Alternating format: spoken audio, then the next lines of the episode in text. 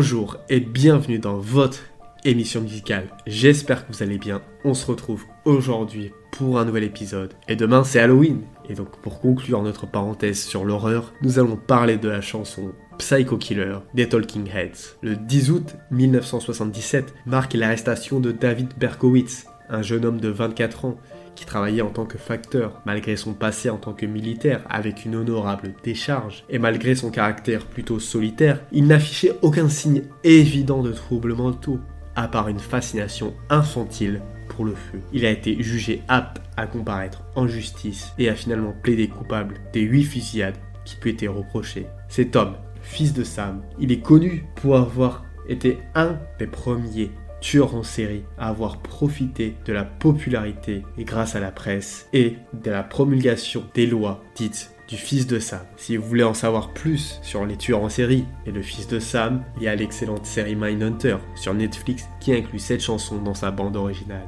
Par ailleurs, David Byrne, le principal auteur des chansons des Talking Heads, a toujours nié que les meurtres commis par le tueur fils de Sam aient influencé la création du premier succès de son groupe. Cependant, les similitudes dans le contenu des deux événements ainsi que la curieuse synchronicité entre l'arrestation de Berkowitz et la sortie du single quelques mois plus tard ont été suffisantes pour que le public établisse une association indélébile entre les deux. En réalité, David Byrne a entamé la composition de la chanson bien avant que Berkowitz ne commette ses crimes. Les origines de cette chanson remontent aux années antérieures, lorsqu'il faisait partie du groupe universitaire The Artistics. Ce groupe comprenait également le futur batteur des Talking Heads, Chris Frantz. Il a vu le jour alors que ces deux étudiants fréquentaient la Rhode Island School of Design. The Artistics se consacre à du punk rock. Barnes se focalisait sur les détails de la vie quotidienne pour guider la créativité du groupe. Cependant, The Artistics se sépare après moins d'un an. La chanson Psycho Killer est donc la première chanson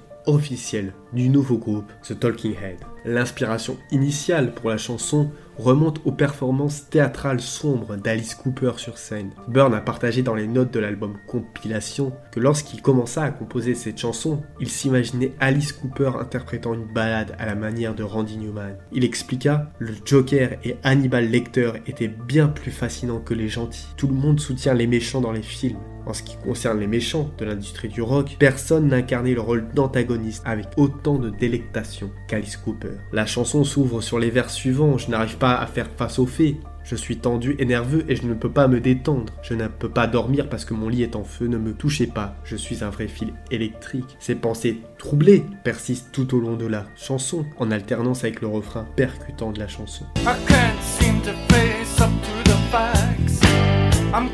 Nervous and I can't relax. I can't sleep cause my bed's on fire.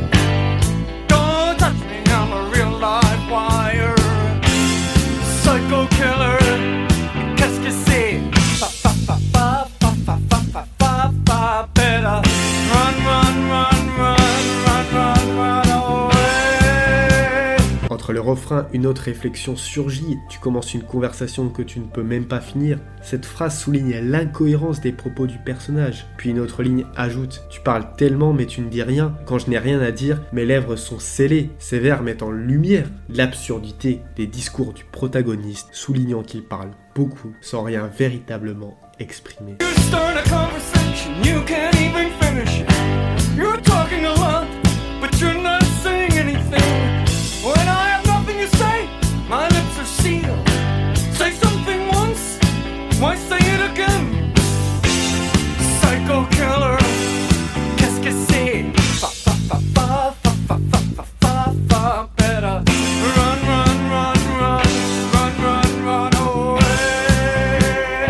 Au pont de la chanson, Barnes se trouve dans l'impasse. Il souhaite quelque chose d'énigmatique et moins direct que les couplets. Une section qui évoque un dédoublement de la personnalité, à la manière de Dr. Jekyll et Mr. Hyde. Cependant, il ne possède ni la formation, ni les connaissances nécessaires pour donner vie à cette idée. Malgré sa jeunesse passée au Royaume-Uni et au Canada, Barnes ne maîtrise couramment que l'anglais. C'est à ce moment que Tina Weymouth, la petite amie de Chris Frantz, intervient.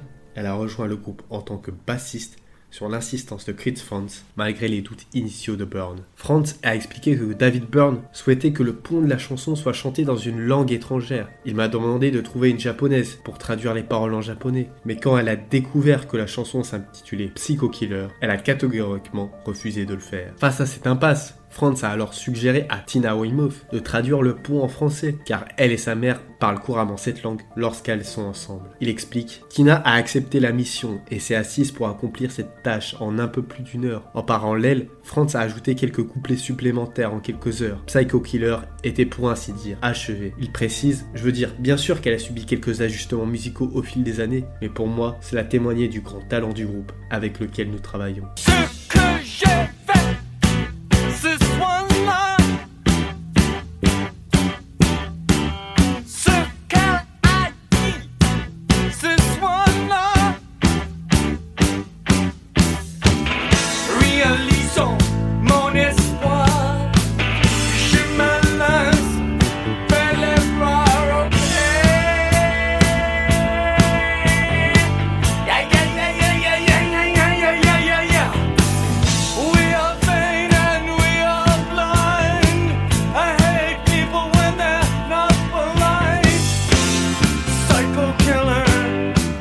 democracy.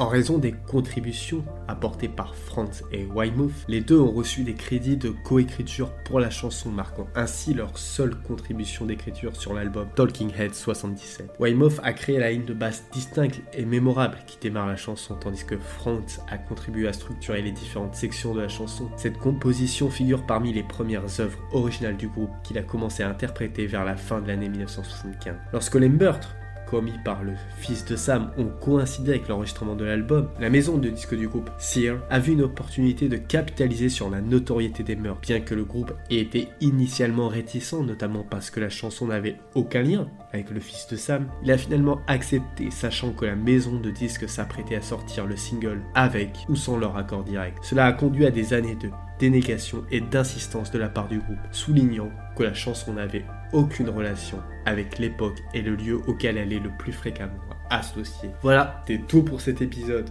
sur Psycho Killer des Talking Heads. J'espère que l'épisode vous a plu. Comme d'habitude, n'hésitez pas à le partager, c'est le meilleur moyen d'aider la chaîne. En attendant, moi je vous dis à vendredi pour un nouvel épisode.